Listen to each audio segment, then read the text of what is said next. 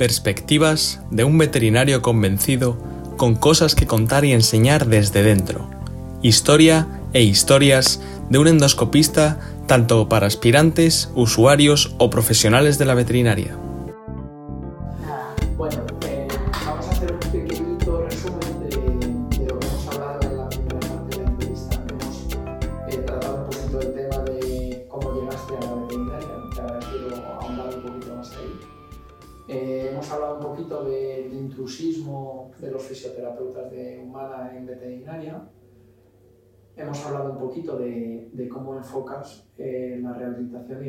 Cosas que podemos, de que, que puedes hacer. Digo podemos. Podemos, bien, podemos, es Podemos correcto. porque yo tengo que identificar el paciente que te necesita. Exactamente. Ese trabajo lo tengo que hacer yo porque es el que estoy en, digo, si fuera un veterinario de consulta. Sí, así es. Entonces al final es un trabajo en equipo. Sí, Todos fundamental. formamos parte de, de la salud global de- del paciente. Yo Sí. incluso como externo endoscopista también lo mismo. Tal cual.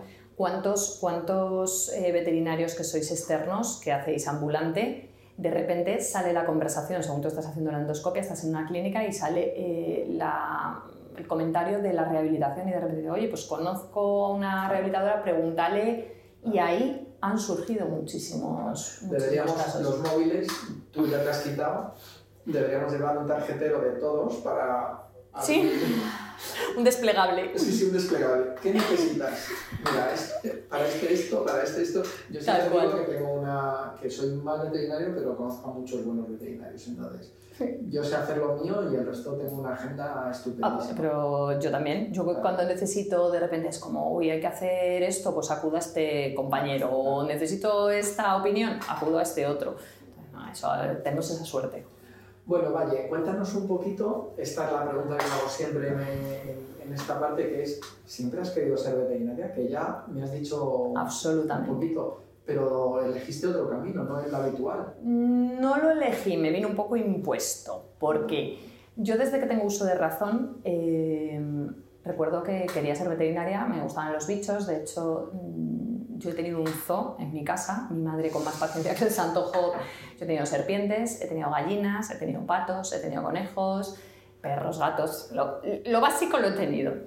Y, y mi madre ahí aguantando el chaparrón, porque todo bicho que yo veía o me llegaba, me lo quedaba. O sea, de, recuerdo de ir al rastro cuando era pequeña y que me regalaran un patito, yo creo que pensando que el patito se iba a morir en mi casa, o sea, perdón, se iba a morir mm, de chiquinín y el patito se convirtió en una oca con una mala leche que no te puedes imaginar y era peor que tener un perro porque eh, cada vez que venía alguien a casa, la oca salía con el pico abierto a por el que se terciaria, se terciara. Es verdad que la oca acabó mal, mi madre me engañó, me dijo que se la había regalado a una señora para que se lo llevara a su bonita granja, yo con mis mm, poquitos años y el pato, la oca, pasaba mejor vida. Eso me enteré ya de mayor y todavía me duele. Pero yo desde que tengo... Esas cosas que hacen. ¡Oh, qué feo! ¡Qué feo! A mí me parece feísimo. Yo voy a intentar no cometer ese error con mis hijos. Yo quiero no cometerlo porque me parece muy injusto. Pero yo desde chiquitita es eso, hacía hospitales, tris. Yo recuerdo una casa abandonada, te lo juro, pero se me morían todos. O sea, que ahí yo ya vi que dije, uy, a ver si no voy a ser buena veterinaria. Yo hacía hospitales, había una casa abandonada que estaba medio en ruinas, y típico pollito que se caía del nido, con 7, 8 años, pues yo lo cogía y lo intentaba alimentar.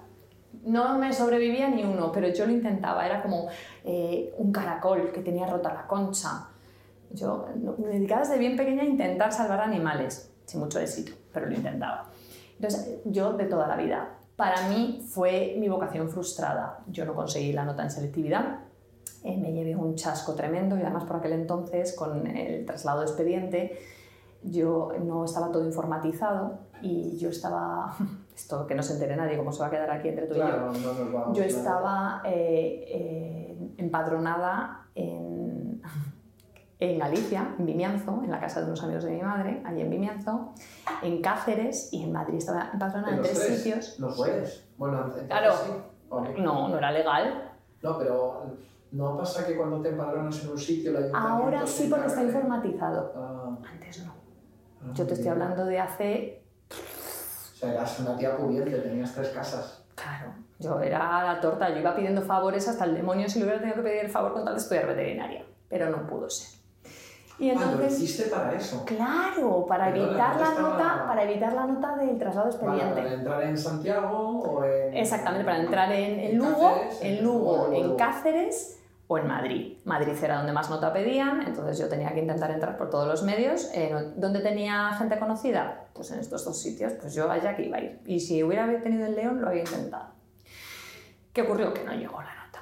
Y yo, el chasco fue tremendo, de hecho me planteé dejar de estudiar. O sea, yo para mí fue un varapalo total y dije, pues si no puedo estudiar veterinaria, yo dejo de estudiar, me pongo a trabajar. Y mi madre también es así, un poquito cabezona, me dijo, Maggi, lo de fisioterapia. Y decía, ¿fisioterapia, mamá? Si piden una carrera más alta, o sea, una nota más alta que en veterinaria. Y justo por aquel entonces, en Alfonso X, se puso fisioterapia eh, privado y allí que entré.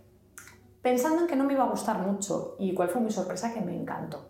A mí la carrera de fisioterapia me chifló. Como mola, ¿no? Muy bonita, muy bonita y además a mí me cambió mucho el chip. Yo eh, estudié en un cole de monjas donde, no te voy a decir que me trataran como si fuera tontita, pero mm, yo no era buena estudiante. Eh, yo creo que cada uno madura en un momento determinado. decir que no sacaba buenas notas. Yo no, no era buena estudiante. Sí. No, no, no, que no sacaba buenas notas. Yo creo que estaba desmotivada. Creo, sinceramente, que eh, la madurez se adquiere en distintos momentos por circunstancias de tu vida. Yo quizá, pues, pues mi infancia, mis padres están separados, tuve ciertas cosas que me marcaron mucho, me costó mucho más espabilarme. Y básicamente les dijeron a, le dijeron a mi madre que yo no, no valía para hacer una carrera. Y no se equivocaron, tres. He hecho dos. Claro. Aquí una pequeña pullita. O si nos escuchas, Eh, ¿te por si acaso. de No, no lo voy a decir, no soy mala. No. No, soy mala. no Solo soy el mala. nombre, no el apellido para, para No, que va. Se lo dije personalmente. Vale. A una de las profesoras se lo, Mejor. se lo dije. profe- Y a la de química, que para mí siempre, para mí química fue muy difícil, pero esa profesora me quiso mucho, eh, siempre dijo que ella sabía que yo sí que podía. Que el problema era que, que Bueno, bueno, tenemos muchas cosas en común. Yo, ¿Sí? Yo tuve dos profes que me marcaron. Yo quería ser médico, ya lo he dicho cien mil veces. Al final eh, no me vi tratando humanos y acabé en veterinaria y muy bien y súper orgulloso y súper contento y menos mal que tuve un poco de lucidez. sí, menos mal. Pero tuve una profesora en COU de química que era brutal, pero brutal, salvaje. Y a mí la química me gustaba, pero es que me enamoró la, qui- la química tal y como la ella. Y en segundo teníamos un profe de ciencias naturales, que era uno de los coordinadores del temario de ciencias naturales, y dijo, ¿os habéis comprado todos este libro? Con su nombre, ¿no? Eh, sí, Enrique Ramírez. Sí, sí, sí. Pues tirarlo todos a la basura. Es una mierda. Así. Era un paisano que en el instituto te hacía ir al laboratorio a dar la clase. O sea, él no se movía del laboratorio, tenían que venir los alumnos. El resto de los profes tenían que ir de clase en clase, él no. Él se quedaba allí esperándonos, ¿no? Fumaba dentro de clase, pero tenía el laboratorio detrás, entonces decía, bueno, pues en vez de dar las ciencias naturales que tal, vamos a dar el cuerpo humano. Qué bueno. Y el año entero fue el cuerpo humano. Y entonces dijo, ¿por dónde empezamos? Y todos alucinando como diciendo, ¿pero este tío de qué va? ¿Y por qué órgano queréis empezar? Pues por el digestivo, vale, pues vamos a empezar por la boca. Y entonces se metía en su laboratorio y sacaba dientes de tigre, de ballena, de no sé qué. O sea, nos ponía y estaba la clase entera hablando de dientes. Y además haciendo una anatomía comparada y una fisiología comparada, ¿no? Y a mí esa forma de enseñar me, de enseñar Me me encantó. flipó. De repente decía algo de Carlos V y a lo mejor esa clase era de historia ya. Y no hablaba de ciencias naturales, solo de Carlos V y se acordaba de todos nuestros profesores si no sabíamos todo lo que había que saber de Carlos V. ¿no? Luego me enteré que su, su abuelo fue eh, académico de la lengua y yo tengo un, un diccionario de la Real Academia de la Lengua en la que un día viéndolo, de 1800 y pico, vi el nombre de, De del paisano. Qué bueno. Esta es tu entrevista, pero esto no te No, no, no, Porque de no. repente me ha venido eh, que me, me metió esa forma de entender la fisiología anatomía intentando que fuera todo comparado y aprendiendo de cómo la naturaleza había resuelto el problema determinado en determinado sitio. ¿no? Eh, yo recuerdo que en la tercera evaluación saqué un 9, no, un 8,7, un 8,8, que ya era sobresaliente y me puso notable. Y había gente que tenía un 8 o un 7,5 y tenía sobresaliente. Y me decía, es que tú has sacado esto, pero porque no da un palo al agua. Y era cierto. Eh, ¿Por qué? Pues porque me, me gustaba y me salía natural. Dices, es que tú tienes que dar más. Es que para ti esto es un notable. Tú tienes que estar por encima del 9. Con... Y yo decía, este tío está fatal de la cabeza. Me cagaba en él y todo lo que fuera, ¿no? Pero, jolín, me hizo entender las cosas de- desde otro punto de vista. Y el examen, hacíamos examen final. Era la única asignatura de todo el instituto, tenías un examen final independientemente de, De lo que de los parciales y todo eso. Y el examen fue, peláis una mandarina, cogéis un gajo de mandarina y os lo metéis en la boca. Decidme qué pasa desde que os metéis el gajo de mandarina en la boca hasta que sale por el culo. Literal. Qué, qué fabuloso. Ese fue el examen. Y era como... mm. Y eso me marcó, me hizo que me gustara mucho la docencia, porque me di cuenta que no había profesores así. Era muy difícil encontrarlos. Y yo siempre he querido ser un poquito como él en esto, ¿no? Y otra cosa que me metió en la cabeza son los pastores de Brie, que desde que la conocí me dijo que yo tenía un coli en aquel entonces, me decía que los colis que eran de Chichinabo, que tenía que tener un pastor. ¿Y ya has tenido? Dos. Ah, una falta de uno. La última vez eh, fue un pastor de Brie y un coli a la vez. Fue en la época de transición, pasé de colis a...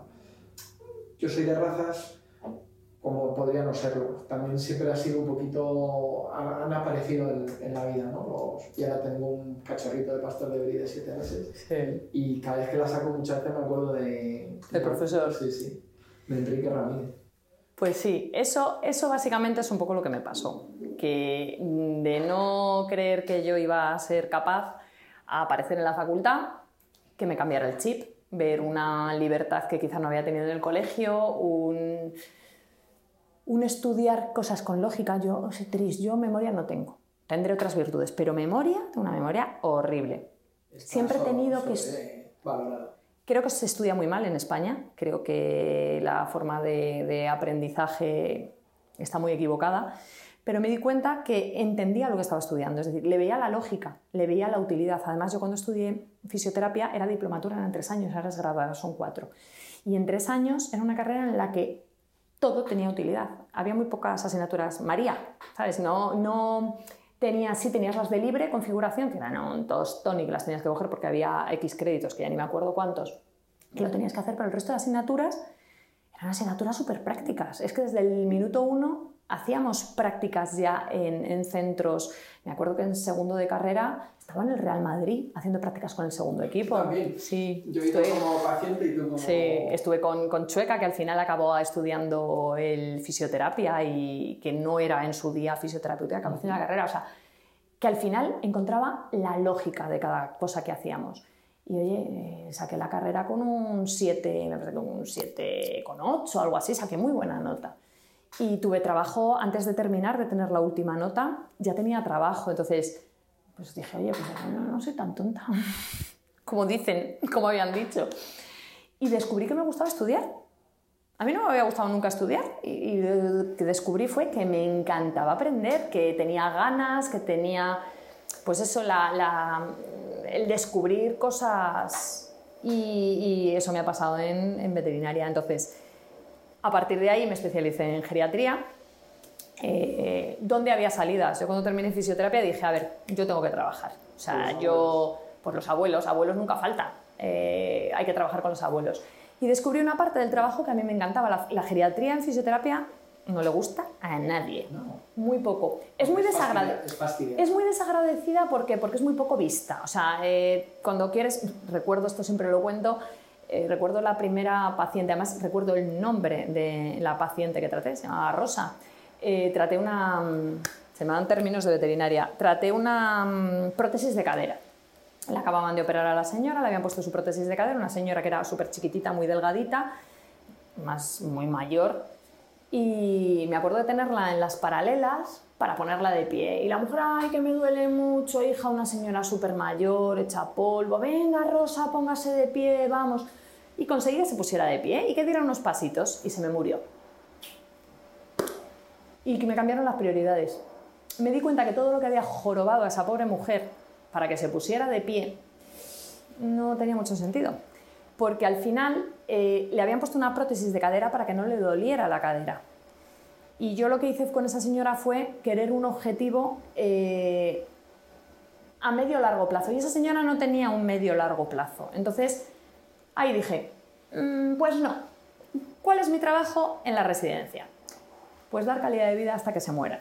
Que en algunos casos darles felicidad. Eso. Llegar a una residencia donde estaban todos sentados, mm, con perdón, muertos del asco en muchas eh, circunstancias, y yo llegaba cantando y bailando. Y me ponía y les bailaba unas sevillanas, que yo, aquí que parezco seria, no lo soy. Y cuando no estoy cantando, estoy bailando y, hago lo que haga falta. Y me di cuenta que mi trabajo iba más allá de la fisioterapia, sino que era un acompañamiento. Y cuando conseguí entender que a lo mejor no iba a ser la mejor fisioterapeuta del mundo, que no iba a tratar a futbolistas del Madrid ni a mm, grandes atletas, me di cuenta que iba a dar felicidad a un montón de personas. Y oye, me encantaba mi trabajo. Sinceramente, a mí me gustó. Yo estuve ocho años en una residencia de ancianos, no impuesto, o sea, es decir, yo tenía opciones de trabajar en otros sitios, pero a mí me gustaba mucho el trabajo que yo hacía en la residencia. Y, ahí acompañé a morir a mucha gente. Eh, yo cuando hablamos del duelo en veterinaria, yo lloro como una magdalena, cada vez que se me muere un paciente para mí es un drama. Eh, no he hecho nunca una eutanasia, ni creo que la pueda hacer jamás, porque no soy capaz. O sea, primero no sé, segundo no quiero aprender y tercero me sentiría incapaz de hacerlo porque considero que ese, ese sentimiento de, de- de despedida no he sido capaz de lle- llevarlo bien con humanos, no lo voy a saber llevar bien con perros. Y en ese proceso fue cuando me salió la oportunidad de trabajar en un hospital de, media estancia, en un hospital público en Guadarrama, con lesionados por infarto, por ictus. Y me volvió a cambiar el chip porque la gente venía en fase aguda, o sea, les Claro. acababa de, o sea, se habían de repente quedado paralizados de medio lado. Pero te estoy hablando de gente mayor como gente joven. El paciente más joven que yo llegué a tratar fue por un accidente de moto. Este chaval tuvo un accidente de moto, tuvo una, una hemorra- un derrame y se quedó hemipléjico. Y, hostia, cómo te cambia la mente y te cambia el chip. Y ahí sí que me tenía que superar. Ahí sí que ese chico tenía que, recuperar el máximo porque no le quedaba un año ni dos, es que le quedaba toda la vida por delante y había que dar el 200%. Entonces, el cambiar esas prioridades, el cambiar el chip cuando trabajas con un tipo de paciente cuando cambias a otro. Y en ese hospital fue donde decidí que yo tenía que estudiar veterinaria. Y fue donde me cambió, ahí sí que a mí me cambió la vida. Pero mira, una de las anécdotas, que además es que eh, te la conté el otro día que yo me reía mucho, cuando yo te decía, yo me especialicé en geriatría, pero conocí a una médico que trabajaba en la selección española de rugby y me dijo, oye, ¿nunca te has planteado tú el echar el currículum en, en la selección? Y le dije, yo. Porque todavía has jugado al rugby. A mí me gustaba, yo no había jugado. Yo no había jugado ya en mi vida. Yo, eh, pues mira, eh, con 21, 19, 20, 20, 21, con 22 años terminé fisioterapia. Pues ponte que con 24. O sea, 20 con 24. 24, eh, 25 años. Te proponen empezar a jugar al. No, no. Ah, O sea, esto tiene, tiene telita. Me dice esta mujer, ¿por qué no llevas el currículum? Porque siempre están cambiando mucho los fisios, pues un trabajo muy duro. Y le dije, pero yo, yo. Y luego dije, ¿cómo que yo? ¿Quién dijo miedo? Entonces, esto lo recuerdo como si fuera hoy. Yo siendo una pipiolina, eh, hago mi currículum, relleno el currículum. Y claro, cuando empiezo a rellenar el currículum digo, pero ¿qué me estás contando? Pero si yo no tengo nada de poner de deportiva, no he hecho nada de deportiva. No- Nada, cero. Eh, me había habías- especializado todo. ni habías recibido tú. Yo, Porque eso a mí el rugby me gustaba verlo, pero, mm, o sea, todavía eh, el ver una van me cuesta, ¿vale? O sea, sé lo que es, pero me cuesta verlo. Ya si me ponen la repetición, A mí me suena, pero no sé lo que es. una especie de fuera de juego. Y mira que he trabajado con. Bueno, pues eh, yo me hago el currículum y de repente empiezo a ver especialista en Alzheimer, jornada de demencia, eh, no sé qué, mm, prótesis de cadera. Y yo pensaba, ¿dónde puñetas voy con este currículum a la selección española? Eh, a la selección española, al, al- donde está el centro, o sea, el, ¿cómo se llama esto? El- no, el- los despachos de la selección española Ah, vale, a la federación. a la federación, que no me salía. Entonces, Como asesora. O... yo cojo, espera, espera, esto fue Sí, maravilloso. sí, no te dejas que me No, tienes- no, es me que ascuas. ahora una vez que, que yo que ya creo que me vas conociendo un poco, ahora entenderás eh, que yo, pues que dijo miedo. Yo agarro mi currículum, voy, yo no me arreglo nunca, yo soy muy de ir en ropa, voy, al, voy a, la federación a arreglarme, ponerme un poco, no, pues yo pintarme el ojo me pinté en la boda y de, de milagro, no, ponerme yo que sé, en vez de un vaquero, un pantalón un poco más formal, yo que sé, iba a la Federación Española de Rugby. Vete tú a saber a qué me encontraba yo. La gente con corbata y Yo qué sé, pues eso es lo que me imaginaba. Digo, yo no voy a ir en vaquero y camiseta, tengo que ir un poco más. Entonces cojo mi currículum, me presento en ding dong, llamo el timbre y me abren la puerta. Y yo pensaba hacer esto. Tome, mire, por si alguna vez necesitan, darme la vuelta y pirarme. Pero además, como, pero con cual Gacela Thompson. Llama al timbre. Hola, mire, eh, traía el currículum por si alguna vez les puede interesar. Soy fisioterapeuta y que me gustaría dejar el currículum. Y se me queda mirando el que me abre y me dice, pues espérate un segundo que está justo el jefe de fisios. Y yo, y yo, no, no. Y yo pensando, ¿pero qué me estás contando? Que en cuanto empiece a leer el currículum me va a decir, pero esta, esta muchacha, ¿de dónde ha salido? Y yo, no, no, de verdad que, que no. Encima no teníamos mascarilla para aquel entonces, entonces se me veía en la cara el, el pánico. Y yo, no, no, de verdad que no. Sí, espérate un segundo, dame un minuto. Y me dice, dice que esperes. Y yo, no, no me jodas. La he cagado, porque además no llevaba ningún speech preparado. Yo decía, por lo menos salir airosa de alguna manera. Yo dije, voy, vamos, en esos momentos. Y me hace pasar. Y yo, pues nada, o sea, voy a hacer el ridículo padre. Entonces entro y me dice, bueno, cuéntame un poco. Y yo digo, "Pues", digo, mira, y ya digo, a tomar por saco. Digo, digo, mira, no sé qué hago aquí. Claro, te puedes imaginar, se me bien y digo, ¿cómo? Y digo, que no tengo ni idea de qué hago aquí. Digo que, mira, yo a mí me gusta mucho el deporte, me gusta el rugby. No lo he practicado, pero me gusta mucho. ¿Te puedes imaginar esto? El tío debía estar diciendo. "Mm, ¿dónde está la cámara oculta que está esta muchacha? Y le digo, a mí es que me gusta mucho el deporte, pero yo es que me he especializado en geriatría. Y el hombre, o sea, es que me miraba que no daba crédito y le digo, mira, que de verdad que no sé qué hago aquí, no te quiero hacer perder el tiempo, digo, a mí me gusta mucho el deporte, creo que tengo capacidad de aprendizaje, mm, me considero curranta, pero es verdad que no tengo experiencia, digo, y entiendo perfectamente que, que no quieras eh, ni leerlo, básicamente. Yo solo quería dejártelo y salir corriendo. Digo, pero bueno, eh, y me dice, esto debía ser un lunes, martes, y me dice, ¿tú este sábado podrías venir al central? Y yo, ¿perdona? Y me dice, tenemos partido de rugby, la absoluta contra Inglaterra, la absoluta masculina, y yo, La masculina. o sea, en esos momentos pude empezar a convulsionar y yo, ¿quién dijo miedo? Dije, sí, sí, claro, sin ningún problema. Y me dice, ¿vendrías? Y digo, sí. Digo, pero ojo, no tengo ni idea. Digo, pero me considero rápida aprendiendo. Y me dice, pues vente. Mira, yo tri- salí de allí que me temblaban las piernas. Dije, ¿dónde voy yo al campo de rugby? O sea, me ves viendo vídeos de la selección para saber cómo se llamaban los jugadores, en qué posición jugaba cada uno. Yo no tenía ni idea. Pero allí me presenté, llego al central, me meten en un vestuario todo tíos. Había allí mogollón. Y yo pipiola de mí con 24, que ahora ¿Tenías que hacer vendajes y todo eso? Claro, pero, pero ese día lo que...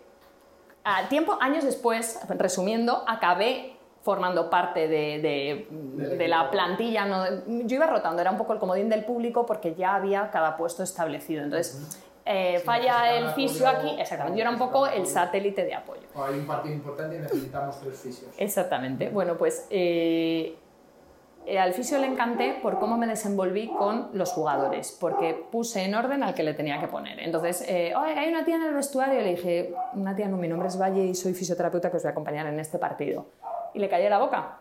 Y me dijo, has hecho lo más importante, que es callar la boca a estos maromos. Luego el resto ya es fácil, es tu trabajo.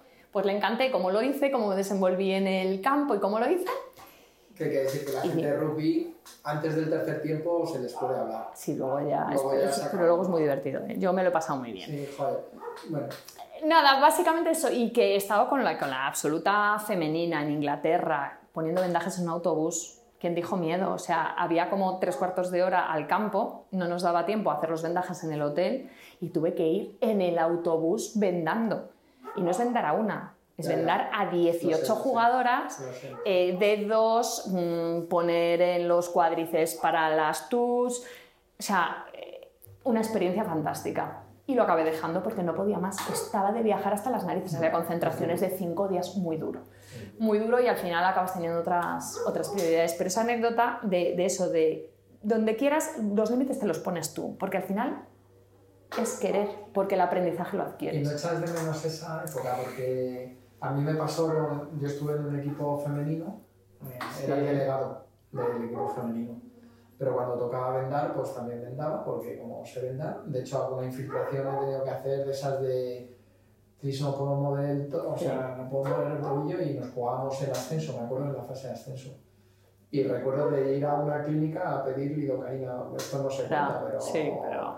Luego pero hace. fisio, pero Sí, bueno, que tampoco. no puede ya. Que tampoco. Ya, mejor. No, sé, no, no recuerdo si fue o fui yo, pero si acaso Sí. fue él. Y hacer vendajes y recuperar. Claro, la fase de ascenso eh, descendimos, eh, cuando yo llegué al equipo habían descendido de, de división de honor a, a división de honor plata. Entonces el objetivo del club era volver a subir el equipo en ese mismo año y lo conseguimos. Pero la fase final de una fase de ascenso es brutal. Fueron tres partidos en dos días y medio. Hmm. Y el rugby y el balonmano son dos deportes muy Yo, duros, yo hay una parte que sí que la echo de menos. Y ese, esa tensión, ese estar en la pista, Eso es lo que echo de menos. Mira, yo recuerdo esa Tris, adrenalina de decir, un gol más si estamos arriba. el día, y luego anécdotas de una ignorante del rugby, porque claro, eh, yo era... Bueno, o sea, no había jugado balonmano, pero nada que ver con. Claro, yo veía aquello y me Mira, en, en Inglaterra, cuando fui a la, a esta, además se jugaban para ir al Mundial, la absoluta femenina tenía que perder por menos de 16 puntos. No era ganar, era perder por menos de 16. 16, 14, no me acuerdo qué puntos, me, parece- me sonaba que eran 16. Y yo llego, a ver, las chicas de la española, si alguien las ha visto, son armarios empotrados, muchas de ellas, son, tienen una espalda... Pues las de Inglaterra no te imaginas. O sea, eh, eh, yo decía, pero, eh, perdón, o sea, estos tamaños descomunales, eran orcos enormes. Y claro, yo veía a mis chicas y yo decía, las van a matar. Las van a Las van a matar. O sea, según salgan, y claro, me ves en el campo, cosas que yo no sabía que las fui aprendiendo, el juego sigue. O sea, tú estás atendiendo a una jugadora Sí, sí. y el juego sigue. Y sigue con todas las consecuencias. Es decir, yo estaba atendiendo a una en el suelo y de repente oigo, quítate, quítate. Y yo, ¿cómo que quítate? Y de repente veo que la jugada viene hacia nosotras. Claro, la jugadora, rectando como pudo, se salió del campo. Y yo dije, me van a matar, me van a apachurrar. Porque yo, además, por aquel entonces estaba muy flaquita. Bueno, ahora estoy flaca, pero estaba flaquita. Y digo, si me, si me pisan, me matan. Entonces, claro, me daba la risa porque todas estas cosas era como, Dios, eh, digo, qué estrés. Yo no, yo no, no estoy para que me estrese tanto. Entonces, esa parte sí la echo de menos. Ese movimiento, ese eso es a tiempo real, no es te lesionas y te trato luego en casa, no. Es que te voy a tratar ahora y tengo que tomar una decisión de si sigues en el campo o no sigues en el campo. Había médico, pero el médico deportivo se apoyaba mucho en, en lo que yo opinara. Y era una responsabilidad porque esas jugadoras tenían ganas de jugar, querían jugar. Y como Sí, tú sí. dijeras, tú no juegas, les estabas jodiendo. Esto me recuerda algunas veces a algún caballo cuando trabajaba con Fernando. Había caballos que es que veían el van y estaban como locos. O sea, es que querían salir a correr. Sí, Y, y claro, cuando dábamos unas de choque, eh, una de las cosas que tenía era el efecto analgésico. claro. Y nosotros nunca hemos utilizado ese efecto analgésico si Para luego dejarles- Si creíamos que el caballo podía tener una lesión. Sí, Pero había caballos que, y cuando yo llegué, que después, llegué después al balonmano de élite, veía algunas jugadoras que decía, es que, o sea, esta no va a reconocer que le duele nada porque quiere ir a muerte. Sí, y además te da rabia porque, porque cobran muy poco. O sea, Sí. es verdad que las jugadoras les pagan, pero era de risa lo que les daban. Y yo decía, chica, que te vas a partir y luego tú tienes que ir a tu trabajo el lunes y te vas a partir y no vas. Pues querían. A mí eso me emocionó mucho. De, eso fue una cosa que me gustó mucho del rugby, de la superación. De, sobre todo hablo de las jugadoras porque estuve más con chicas que con, con la absoluta, que con.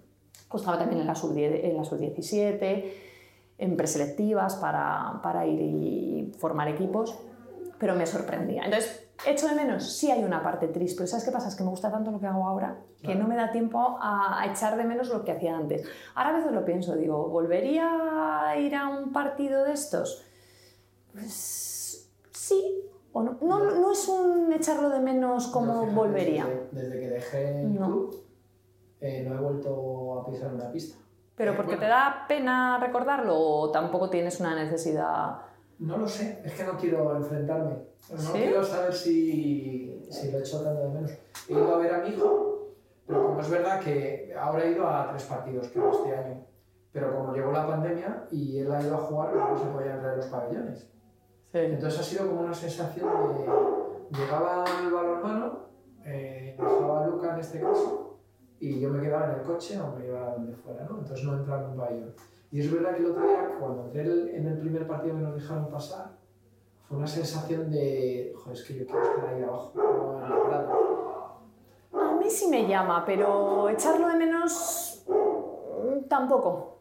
No, es que me gusta mucho lo que hago ahora. Yo echaría de menos si no pudiera venir, mm, no sé si se viera un poco el escándalo, eso, el, el oír a mis perros ladrando, al que tiene que, mm, no sé, esto sí que lo echaría de menos. Claro, El resto yo- no. Yo lo que sí que es verdad, que como estuve tres años muy centrado en el balonmano, me aparté un poquito de la veterinaria, que también me hacía falta, por- porque Tomar perspectiva. claro, tomar perspectiva y parar un poquito.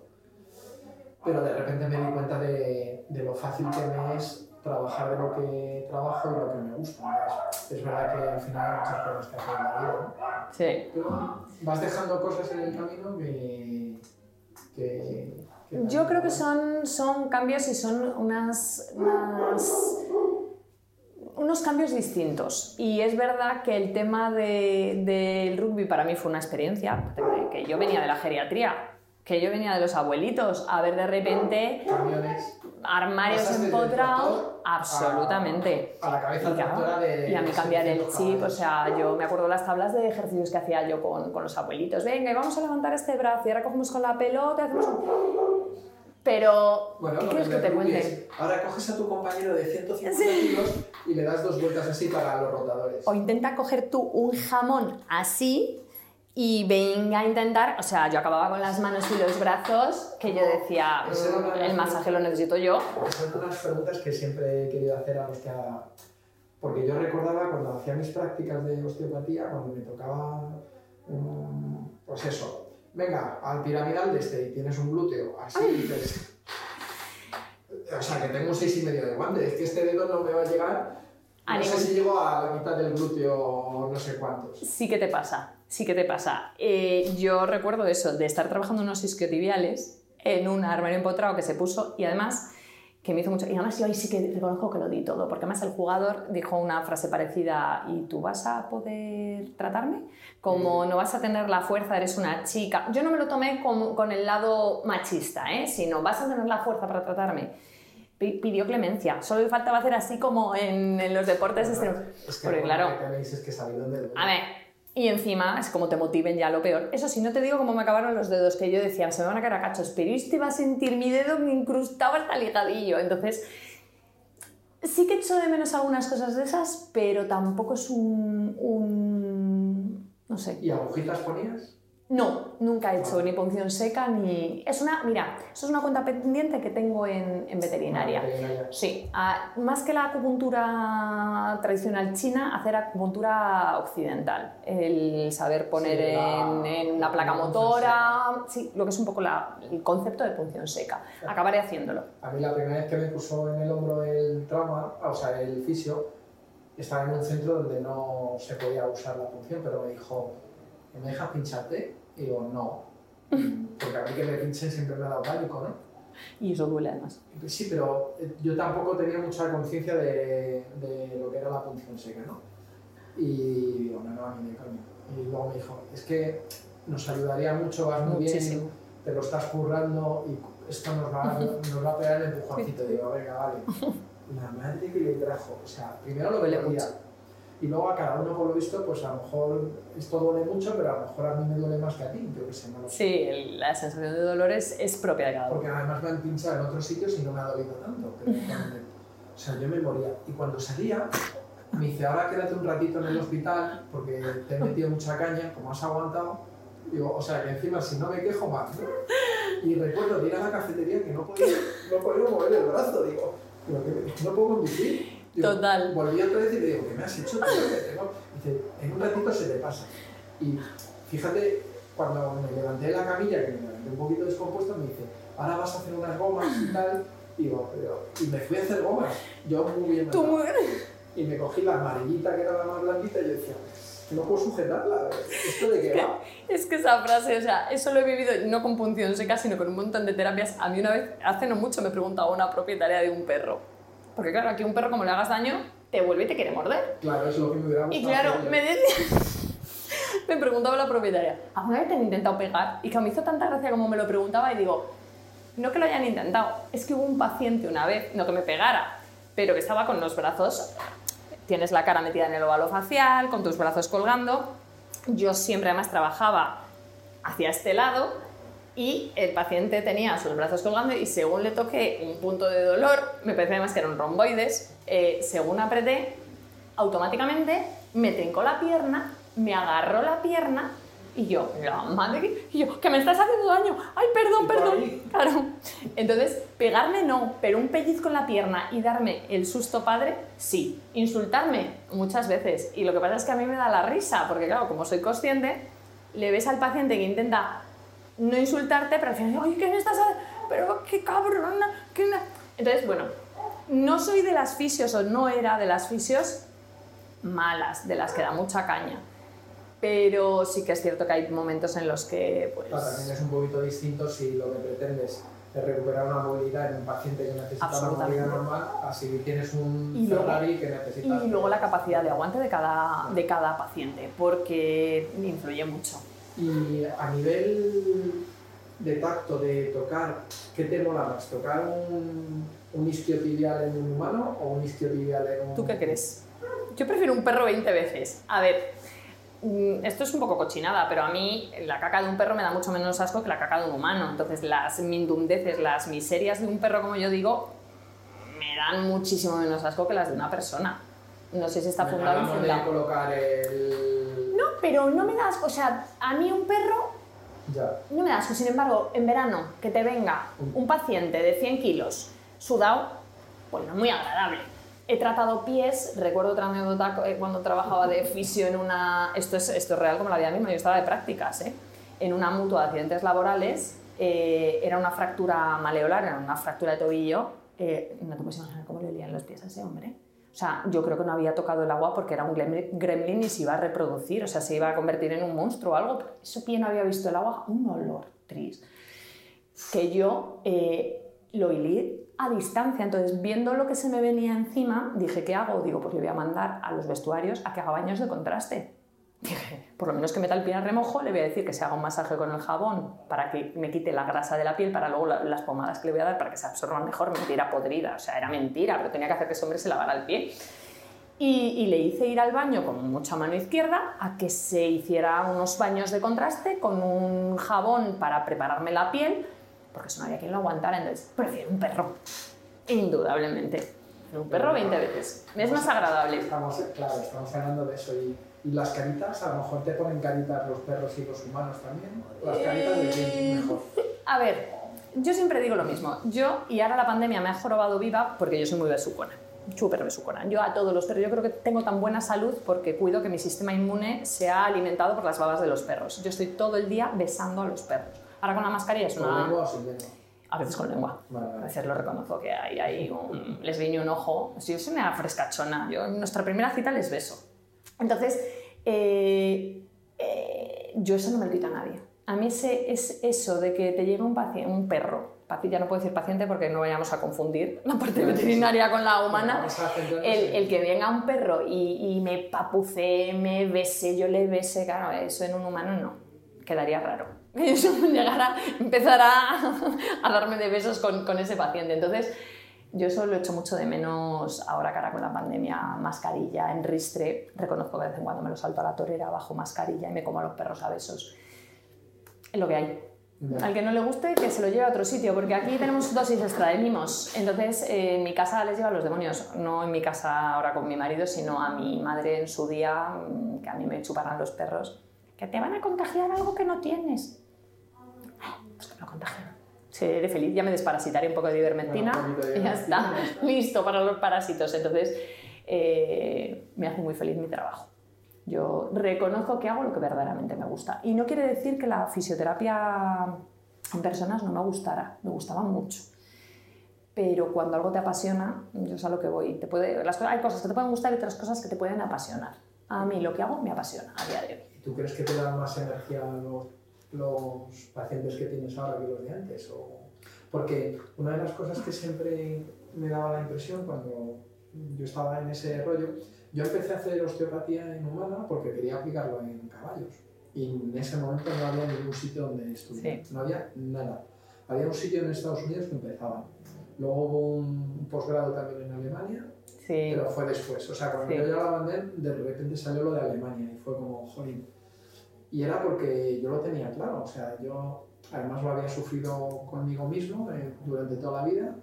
Mi hermana es bailarina, mi mujer es bailarina. O sea, que lo hemos visto en casa que mis hijos han sido deportistas y tiramos de fisio con mucha frecuencia. ¿no? Entonces era como, me puse a hacerlo porque quería aplicarlo en mis pacientes, pero claro, es que no tenía nada que ver. O sea, Claro. es que ahí al revés, ¿no? O sea, a mí la anatomía humana también me ha encantado desde siempre.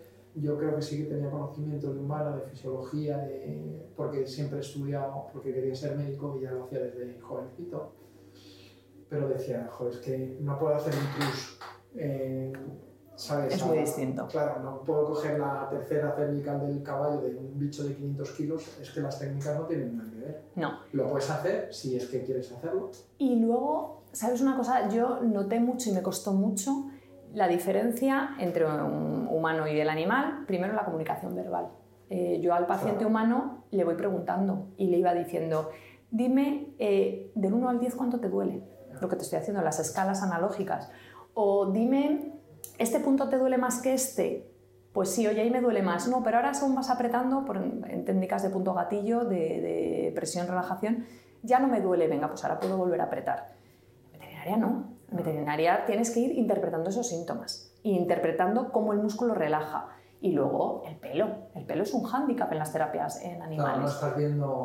Ni estás Bueno, sintiéndolo igual. También estás- sí. claro, ya sé lo que vas a decir. Claro, estás pensando en tu jugador de rugby que aunque fueran castillos Ah, estaban definidos. Me han venido monos a la clínica de humana. También me han venido bípedos que digo, tengo muy claro que vienen del mono. Claro. Así, los hay. Y es muy incómodo. Dar un masaje con crema a un, a un humano que tiene pelo, te dejas los dedos, te borras las huellas Eso es dactilares. lo que iba, que yo recuerdo de cuando hacía las prácticas que acababas cansado, ya no solo físicamente, sino era como que habías recibido toda la energía. A mí en perros no me pasa. claro. Y es verdad que ocurre ¿eh? lo que estás contando, pero a mí en perros no me, no me pasa. Pero no olvidemos que el perro no viene solo a la clínica, que viene acompañado por un propietario. Y el propietario tienes algunos que son vampiritos energéticos. Pero tenemos la suerte en, rehabilitación, yo esto siempre lo digo, y os voy a dar un montón de envidia al resto de... Bueno, a ti no, porque ya los tienes casi dormidos cuando haces las endoscopias, pero voy a dar mucha envidia a mis compañeros clínicos. Cuando llegan aquí a, a la mayoría ha hecho un filtro, es decir, el que llega a hacer rehabilitación en su perro está echado otra pasta.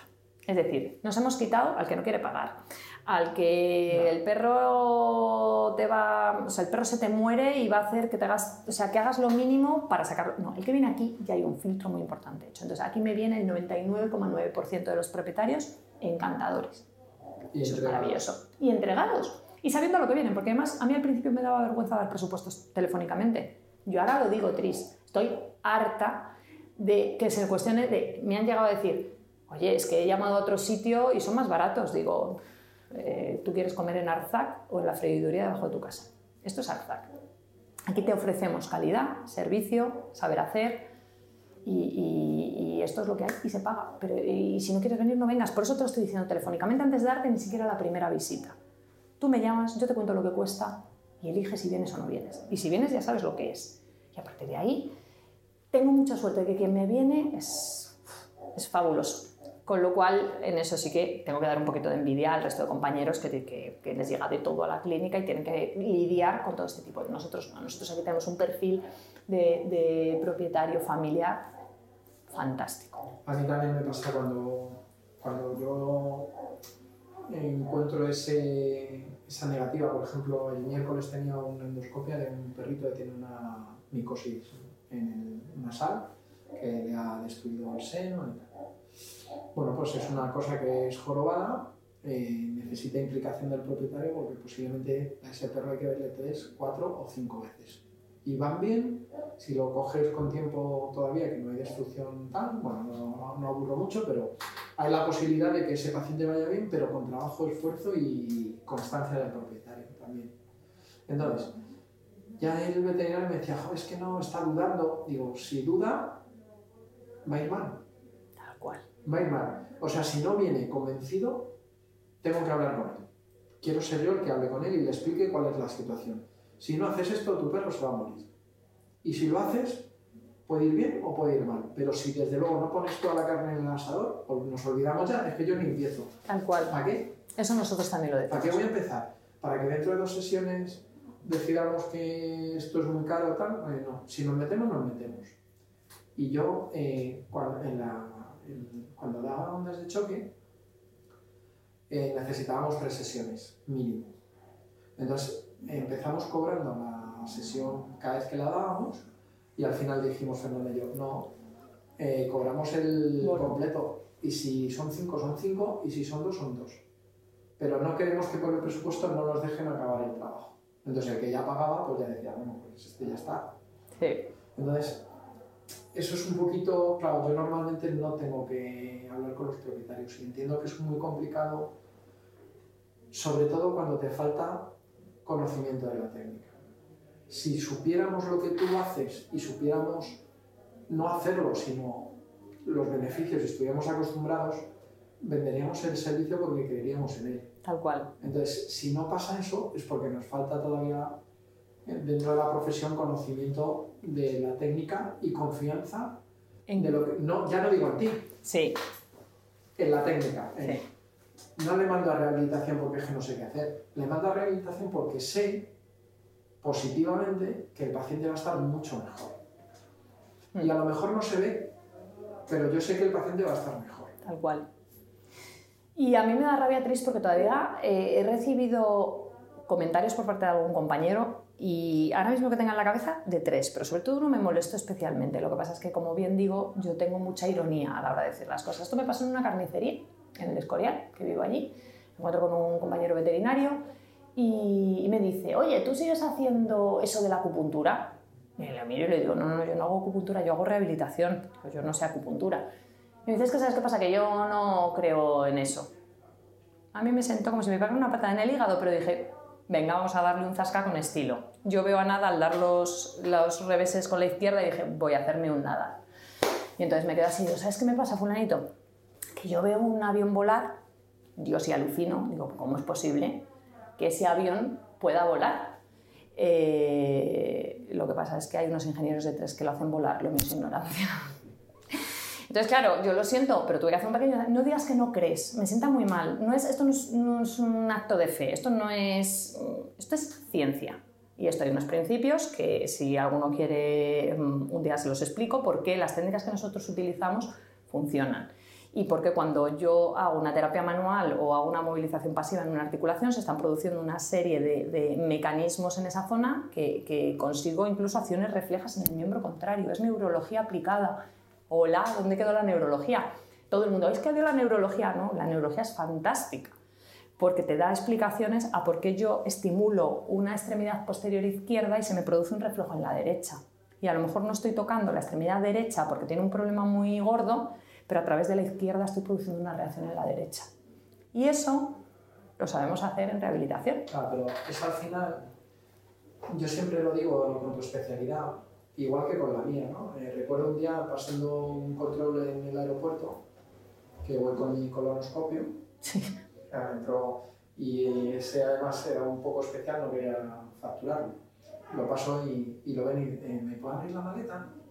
Digo, sí, sí, digo, es un endoscopio. Y dice, ya, ya, ya, es que me acaban de hacer una colonoscopia y quiero, y quiero ver cómo es el instrumento que... Que me han insertado. Y digo, entonces ya me relajé también porque me ha pasado muchas veces de, Que te ponen de pegas. tal y poner pegas y al final tener que, que estar negociando siempre para poder ir a trabajar.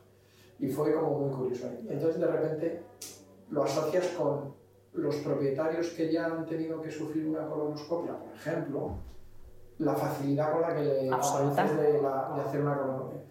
no mm, ni se plantean de porque saben que hay que mirar porque a lo mejor hay una masa y esa masa puede ser un tumor. Y, pues, Por eso esa suerte estamos teniendo en rehabilitación TRIS, Claro. que muchas veces no es el veterinario el que directamente nos deriva el caso, sino que es el propietario el que nos busca. Entonces nosotros siempre que viene un propietario no derivado por su veterinario, nos ponemos en contacto con su veterinario. Es decir, le guste a ese veterinario o no le guste que el paciente haya llegado, nosotros nos presentamos y decimos que en el caso de que haya que hacer cualquier procedimiento en ese perro, vamos a acudir a su veterinario, porque nosotros aquí no hacemos una analítica, no hacemos nada Claro. y necesitamos de su veterinario clínico. Y eso es lo que yo quiero un poco que, que haya esa conciencia de trabajo en equipo. Recuperavet se llama Recuperavet porque había que ponerle un nombre, pero esto es el apellido de cualquier clínica. X. Pues esto es un anexo de esa clínica. Poco a poco, la verdad es que yo te digo, llevamos dos años tris aquí y esto es meteórico. A mí la gente me dice, pero tú has hecho mailing, te has... digo, ¿qué- ¿cómo no voy a hacer mailing? Si no me da la vida y no me publicita en ningún sitio prácticamente. No puedo, no hay un espacio físico. Podemos crecer ya muy poquito más, no en local, porque ya no, no tenemos, ojalá que pudiera tener un anexo, pero incluso en personal, no cabemos físicamente en el centro. Podemos crecer más. Y luego necesitarías veterinarios formados. ¿no? Eh, Es lo que busco. Y no hay tantos, ¿eh? No hay me está tantos. recordando a, a mis comienzos, cuando yo hubo un momento en el que podía haber crecido mucho, pero no había compañeros eh, para trabajar más, porque no había nadie como yo en ese momento. ¿no? Entonces Mm. dije, bueno, pues es que está claro, hay que formar a los compañeros a, a saco. Y luego también te digo, Tris, a mí se ha vendido hace poco el local que tenía arriba y tenía una clienta que siempre me decía, cómpralo, cómpralo, yo, te, yo me asocio contigo, cómpralo y hacemos... Y yo la miraba y decía que no, de verdad, quiero vivir. O sea, me gusta mucho mi trabajo, pero me gusta mucho mi vida. Y eso parece mentira, pero me lo ha enseñado la pandemia. Manda narices que esta mierda, con perdón, mm, haya aprendido algo positivo y es que eh, me he fijado en otras cosas. A mí lo mío profesional me gusta mucho, pero ¿qué quieres que te cuente? Vivir también es importante. Y ha habido momentos de mi vida, sobre todo en estos dos años, que me he olvidado un poco de, de los que importan. Y mi familia se ha quedado un poco en un segundo plano. Y eso ha sido una cagada muy gorda que poco a poco intento enmendar y no siempre consigo. Pero ya sí que lo tengo en mi foco. Es decir, antes no, estaba, no entraba ni en mi foco. Como bien te digo, tengo un marido que es mm, lo mejor que me ha pasado en mi vida y que tengo un apoyo brutal en él, pero no hay que abusar. Hablabas con Bea de los problemas Y también de, de- es veterinario, con sus guardias, pero- exactamente. Entonces, eh, llevamos una vida un poco complicada y tenemos tres hijos. Entonces, no nos podemos olvidar que nosotros tenemos que, que focalizar también, y en este caso, él es el que tira más de la familia. Y yo he descuidado un poco ese, ese ámbito que tengo que ir echando el freno y decir, "Shh, no pierdas perspectiva, porque esto tiene sentido si el resto tiene sentido. Si no, se pierde la, la perspectiva. Y poco a poco, pues cuando la voy perdiendo, voy intentando encauzar. Entonces no hago más que salirme, entrar, salirme, entrar. Lo decimos muchas veces en casa, la forma es pensar que tu familia es también una empresa en vez de al revés. Entonces es una empresa y te le- es una empresa que has elegido tú y que quieres que funcione, porque te va a dar un beneficio, el que sea. No es dinero, es otro tipo de beneficio. Entonces si trabajas, muchas veces si planteas cosas como si fuera tu propio negocio, a mí me resulta más sencillo. De repente hay un conflicto y dices, vale, si esto fuera mi negocio y estuviera discutiendo con mi socia, mm, ¿Cómo lo haría? y entonces lo, tras- lo traspasas y a- hay cosas que dices, bueno, es que es evidente que no dejaría de ir a una guardia, ¿no? O si tengo un paciente que está malito, no voy a dejar de ir. Pues si tengo un hijo que está malito, pues tengo que ir, porque es mi empresa también. Tal cual. Eso me ha ido cambiando. Poco a poco y a veces me cuesta, pues porque como encima pues, te gust- nos gusta lo que hacemos, te cuesta cambiar ese chip. Pero es difícil, Tris. Ya te me darás consejos a, a puerta cerrada, que digo yo. Yo a ti. Yo sí que es verdad que hay momentos que he llegado a atender a, a algún perro con un propietario cogiéndome a, a Pablo, a mi primer hijo, en brazos, siendo un bebé. Decirle, mira, vente, te trato al perro, pero si Pablo se pone a llorar, lo tienes que coger y ver... No le des la teta, pero... Exactamente, pero cógelo mientras que se calma eh, y mientras que yo te termino de tratar al perro. Eso lo he hecho yo, de, de tener a propietarios. Eh, este es eh, Rubén, el dueño de Legolas, un paciente al que quise mucho y el propietario que a día de hoy sigo teniendo contacto con él y me estoy remontando hace Mi hijo tiene 8 años, va a hacer 9. Pues hace 8 años. El mayor. ¿El qué? El mayor. El mayor, el mayor. Las niñas Ah. tienen 5. Todavía te queda un rato, ¿eh? Eh, ¿Cómo? Me queda. Yo estoy en una maratón continua. En una maratón continua. Cuando hablan. A mí, cuando. ah, no, ninguna, que te voy a dar envidia, si te tengo No. que dar pena, No hombre. que me dabas envidia, pero me estoy dando no. No, no, no te puedo dar. A veces cuando me dicen, si me, me hicieron una vez una pregunta, una propietaria me decía, ¿y tú te arrepientes de haber montado Recuperabet? He tenido mis momentos de arrepentirme. Porque yo vivía muy bien cuando era ambulante.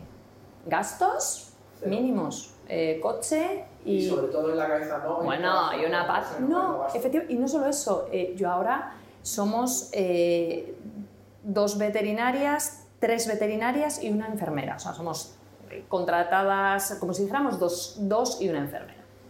Eh, es difícil la gestión con humanos, es decir, el, gestionar, y eso que vamos, yo tengo un equipo chapo, o sea, me rindo a mi equipo, pero es difícil porque al final, eh, cuando uno se pone malo, soy yo la que cubro. eh, al final tiras de otra manera y la que, como yo digo, cuando mm, explota una pandemia, el, dinero que está en juego es mi casa. Yo tengo hipotecada mi casa para tener esto. Y ahí dices, uh, que vamos a ver hasta dónde puedo pagar. Y te entran los siete males, porque el trabajador va a cobrarlo. O sea, lo va a cobrar. Antes o después lo va a cobrar. Hay ayudas, ha habido ERTES, ha habido cosas, pero yo... eh, pero esto, fíjate, es otro tema que quiero tratar algún día, ¿no? La, la diferencia entre el veterinario, ya no digo otros profesionales, el veterinario que tiene claro que quiere ser el dueño de su vida y de su negocio, del que no lo quiere ni de ni muerto, que son dos posturas súper respetables las dos, pero tan... yo, yo voy a ratos. Cuando llega el trimestre quiero ser el, el que no soy el, el empresario. Yo he tenido ratitos de... El otro día me preguntaba, ¿no? en las preguntas estas del miércoles que hemos lanzado ahora, que si alguna vez he pensado dejar la veterinaria. Digo, raro es el día Que no lo pienses, te he no leído. O sea, ahora muchas veces me pasa por la cabeza qué narices estoy haciendo, si es que podría no tener que hacer esto, ¿no? Pero luego, pues eso, eh, estoy pensando esto, que además el día que hice las preguntas, que sí, sí, fue el jueves porque te llamé al día siguiente, me acuerdo perfectamente. Digo, estoy diciendo que, que hago en Portugal solo, en un hotel muy bonito al lado del mar, estupendo, pero que ni bajé a la playa. O sea, he estado cuatro días en Portugal, en un hotel que, que tiene puerta del hotel a la playa y no he pisado la arena de la playa. Porque llegaba tan reventado al hotel que lo único que quería era Descansar. como ahora con el COVID no se puede hacer, no se puede hacer en ningún sitio, me subía una cervecita con un sándwich así Sí. y decía, "Hostia, esto sí que es un placer. Pero veía el mar y decía, venga, me eso por lo menos, Pisar la arena, pues nada, me he ido de allí sin pisarlo. te creo. Entonces, en esos momentos dices, sí, qué bonito es estar en el Algarve, trabajando con delfines, pero yo lo único que quería era, "Jo, ahora me encantaría estar paseando con mi mujer y mi perra y, ¿sabes?, meterme en mi camita, Con tu almohada. con mi almohada. Oh, No con las cuatro almohadas maravillosas de tunas que te manejo, porque encima me pagan unos hoteles que alucinas. sí. Sabes que estaba a veces, una vez estuve en un hotel que tenía tres cuartos de baño de mármol hasta que me perdía dentro de la habitación. Pero era tan, tan irreal, Total. es, es que yo me quiero ir a mi casa, en mi pueblecito de 500 habitantes, es que no quiero estar aquí. Estoy aquí porque estoy currando. Eso recuerdo que lo hablé contigo en el congreso en el que hizo la SVPS Sí, y estuvi- me estuviste En diciendo esto. Sí, y yo ahí te entendí, porque yo también voy a Portugal a dar clase con, con Improve.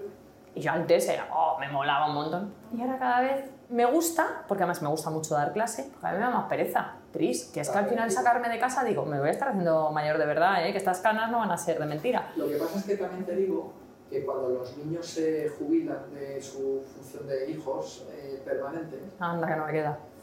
de repente, si tienes la suerte de que tu pareja todavía te ha aguantado, dices, cariño, vamos a volver a ser novios. Y nosotros tenemos la utopía, porque Bárbara también es súper activa y ya se está metiendo en las historias, de cuando no estén los chicos, pues cuando me tenga que ir a currar a Atenas, pues nos vamos juntos. Y en vez de tres días, nos pagamos otros dos días Y ya veis Atenas. nos quedamos en Atenas y veo Atenas que no he visto la, la- no sé ni cómo se llama. necrópolis, acrópolis o lo que se llame. O sea, no he visto apenas, estuve trabajando, el otro día lo decía con, con, uno de- con el propietario de Zomarín, que tenían un parque en Roma, de haber estado trabajando 14 años en Roma, no, 12 años en Roma, y porque organizaron un congreso de delfines allí, me invitaron como ponente y me obligaron a, a visitar Roma. Si no, no hubiera No te da tiempo. Después de estar trabajando allí. ¿Por qué? Porque te puedes quedar un día más, pero es que estás deseando coger el vuelo de vuelta Y irte a tu casa. y si acabas a las 4 y hay un vuelo a las 5, coges el de las 5, porque quieres ir a casa. ¿No? Sí, así es. bueno compi, se nos ha ido Pues un placer, Tris. otra, otra horaza. Podríamos estar cuatro horas aquí. De todas formas, como vas a crecer, vas a ir a un segundo local, No sé. Uh, ¿no? a ver, no, no se puede decir nunca. Bien. Pero no es uno de mis objetivos. No es ahora mismo un objetivo prioritario. Para cuando los de 5 tengan 18. Pues a lo mejor, es lo que te digo, no digo que no, o irme a uno más grande y gestionarlo de otra manera, o plantearlo... Yo soy muy inquieta, es verdad que quieta no me sé estar. eh, Y se ha probado el virus del móvil. eh, sí, y yo además es que te digo, Tris, que mi problema es que me gusta mucho meterme en muchos berenjenales. O sea, Pues eh, con de- Miki cada dos por tres estamos que si hacer un estudio a- de hacer eh, con ácidos grasos, dale Miki, que aquí estoy. Y no es el dinero mi motor. Mm, Tengo, ojo, tengo que pagar las facturas y pagar sueldos. De hecho, me reía con mis compañeros, pero les digo, no os lo vais a creer. No me he pagado mi sueldo del mes pasado. Se me llaman de la risa, me decían, ¿en serio? Digo, totalmente. Cuando de repente he ido a mirar a la cuenta, no sé qué, digo, oye, ¿y lo- ¿y mi dinero? Y lo mío, y mi dinero. Y claro, las miro y les digo, os he pagado, ¿verdad? Claro, las daba la risa. Digo, por favor, si alguna vez pasa, decirme que no habéis cobrado. Porque hasta ese punto voy, voy tan acelerada que no he cobrado. Entonces, me encanta meterme en fregados. Yo, como te decía, tú a mí me tocas unas palmas y yo te bailo porque me gusta. Me gusta lo que hago, me gusta formarme, me gusta crecer y aprender de los demás. El problema es que también me he dado cuenta que me gusta vivir ya. que se me estaba olvidando. Y ahora de repente digo, joder, pues me mola. Me mola el fin de semana no quitarme el pijama. Esto me lo da la pandemia. O sea, levantarte un sábado y estar en pijama todo el día. Eso te poner. eh, Una maravilla. ¿No te daban chándal en la selección? Sí. Joder. Pues te pones. Pues ¿sabes quién lo ha heredado? Mi marido, gran parte. Porque claro, me daban ropa y ya cabían dos yos en, en la ropa, era gigante. Y he ido repartiendo. Elena Iglesias, su hijo, que juega al rugby, Sí. le pasé gran parte de la equipación. Era cuando todavía, ah, nada, no sé ni quién estará pa- patrocinando, pero era cuando todavía no había ni un patrocinador oficial. Y luego pasó Renfe a, a patrocinarme, Sí, que era Renfe. Y Verdrola al femenino, ¿no? Oh, yo hace, yo no había, yo creo que no había ni patrocinador, eran solo con el león pisando el balón y Ah, tenía todo, pero abri- y de hecho el abrigo, un abrigo chulísimo que también me, ese sí que lo tengo, con ese es con el que esquío, es el con el que me voy a esquiar, a día de hoy todavía tengo el abrigo. Es que lo de Pero- rugby. Lo de rugby En equipación no escatimaban, ¿eh? Porque además me dieron todo, todo, todo, pantalones, lo que pasa que claro, eh, Si se ponían. estaba yo, estaba como para lucir cuerpo. Vamos a acabar con darnos un consejito a los compis o compis que, que estén pensando si esto de la rehabilitación les ha interesado mm, o lo que quieras, es tu momentito. Pues- acabar con- Básicamente que se confíe en la rehabilitación y en los rehabilitadores, que, mm, que se derive, que se derive sin miedo, que ayudamos un montón, que ante la duda que se pregunte, que mm, cada vez vamos a sacar más eh, charlitas, más seminarios online de lo que es la rehabilitación. Eso lo tengo, prometo que lo voy a hacer para dar a conocer un poco qué es. Estoy en, grupo estoy en varios grupos de veterinarios que me han pedido ya que les dé una pequeña charla de un par de horas de- para dar pinceladas en que se puede ayudar en la rehabilitación.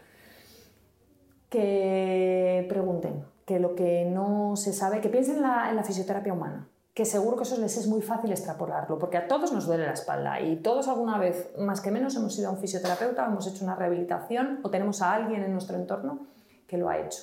¿Por qué no un animal? ¿Por qué negárselo? No pensemos que el propietario va a decir que no. Nos sorprendería la cantidad de propietarios que acceden a hacerlo, con tal de no hacer una cirugía.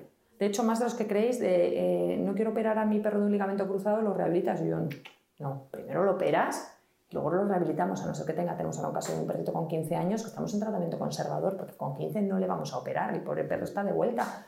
pues estamos haciendo un tratamiento conservador y el perro está muy bien. Tiene una cojera muy leve, está cómodo, pues vamos a seguir.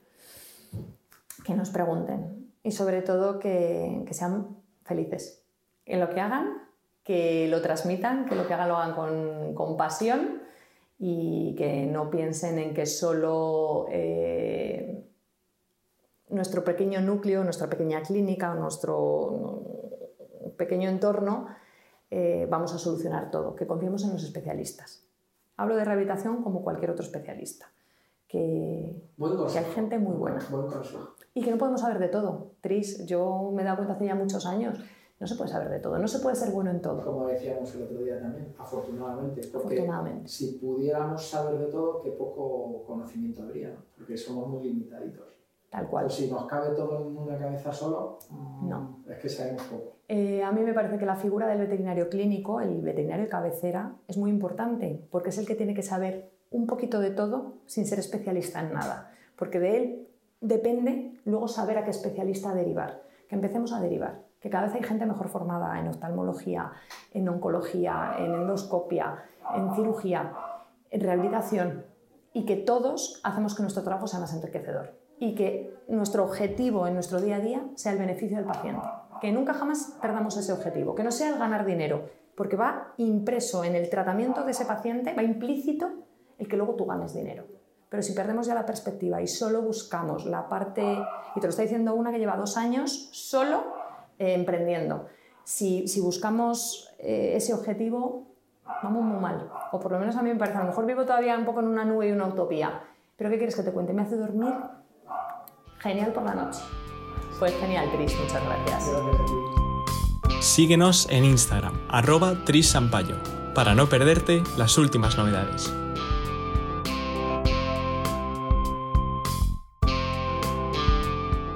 Y recuerda, Puedes encontrarnos y seguirnos en YouTube, Spotify, Google Podcast, Apple Podcast, eBooks y Anchor, entre otras.